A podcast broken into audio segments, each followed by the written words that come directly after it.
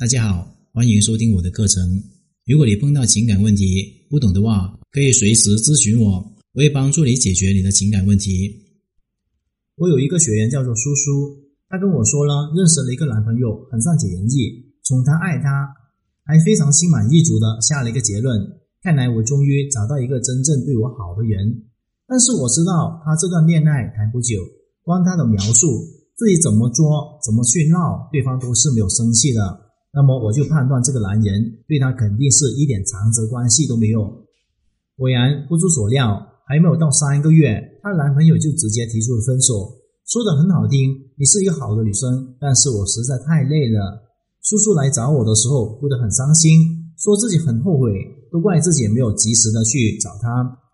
像叔叔这样子陷入一个错误的相处模式而不自知，最终把恋爱搞砸的人还有很多。他们不懂得爱，也不知道自己错在哪里。真正能够长久谈下去的感情，都是建立在正确的相处模式当中。今天我就给大家说一下情侣之间有哪些错误容易导致分手的相处模式。第一个，争强好胜的模式。有些情侣双方都比较强势，也比较控制欲的类型。他们的恋爱谈起来不是你情我浓，而是无时无刻都在争强好胜。比方说吵架的时候，谁都不愿意先服软，谁也不愿意承认自己是错误的，然后冷战了很久。通常情况下，男生会因为还处于热恋期，对女生有着更多的容忍度，所以你会发现这个阶段里面，男生向女生服软的次数比较多。但你也会发现。等到下一次再次出现矛盾还有争执的时候，男生还是会不甘示弱的跟你吵架，该冷战的还是冷战，该别扭的还是别扭。这意味着男生的服软只是传行利弊而已，并不是真心的想让着你，也并不愿意持续的包容你。如果你没有意识到这一点，以为男生让着你的话就是对你不好，那么这样的相处模式到了最后。会迎来男生丝毫不让步的反抗，强强的对抗的后果就是感情的破裂，两败俱伤。第二个是付出失衡的模式，付出失衡的模式最让人家感到委屈，也就是决定分手后最难挽回的一种。为什么呢？因为他已经受够了，已经清醒了，不想再犯傻了。要知道，会存在付出失衡的相处模式，一定是付出的那一方装傻装了很久。可能你确实不值得他对你这么好，因为各种的情感不舍，他坚持下来了，继续对你的百般宠爱，还希望什么时候能够让你意识到他的好，然后回报给他同样的爱。但最终他并没有等到，你只是一味的享受他对你的好，直到他突然间转身离开。要知道，没有人会傻到把自己的好不求回报的给别人，所有的认真付出的心意。都希望能够换取真心的珍惜，还有在意。如果只有一方在持续付出的话，他累了也会走了。第三，高低位的模式，有些年轻的小情侣面经常会出现高低位的相处模式。你会发现，男生意愿为女生做了很多事情，包括那些看起来很伤自尊、很没有面子的事情，比方说舔着脸去讨好对方。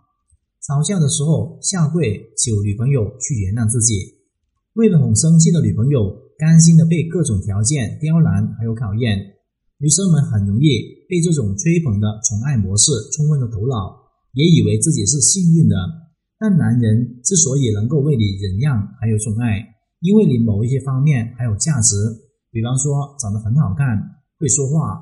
当你价值降低的时候。他就会瞬间的感觉到你对他态度转变还有落差，除非你能够长时维持你的价值，不然的话，价值降低的时候就是男生付出抵足反弹的时候。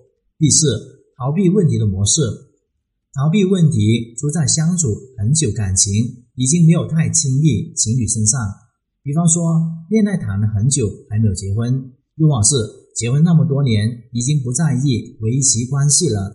这样的情侣已经很熟悉彼此的性格还有缺点。如果是妻子习惯无理取闹，那么丈夫就为了维持婚姻逐步的退缩，选择逃避问题。但是这样子导致当时的问题真正需要两个人解决的时候，丈夫并没有参与的意愿。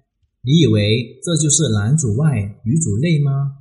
实际上面，男人已经把这种关系家庭模式里面抽身出来了，他并不会承担责任，也不愿意参与管理，可能到了最后，想希望他关心关心你，管管家里面的事，但是他直接逃避了。第五是假性的亲密模式，假性的亲密情侣关系多发生在遭受到重大的创伤当中，并没有消除彼此的隔阂就复合的关系。比方说劈腿之后复合了，这种情况可能对方还会和你保持很亲密的关系，实际上面他心里面就有一个隔阂，他会和你有仪式性，却并不是想要和你的仪式感，实际上面。这种假象逢场作戏的相处模式，两个人还是彼此有感情的，只需要找到一个问题所在，消除彼此的隔阂，才能够重建健康的亲密关系。今天的课程就聊到这里。如果你碰到情感问题解决不了的话，可添加我的微信账号幺五九七五六二九七三零。感谢大家收听。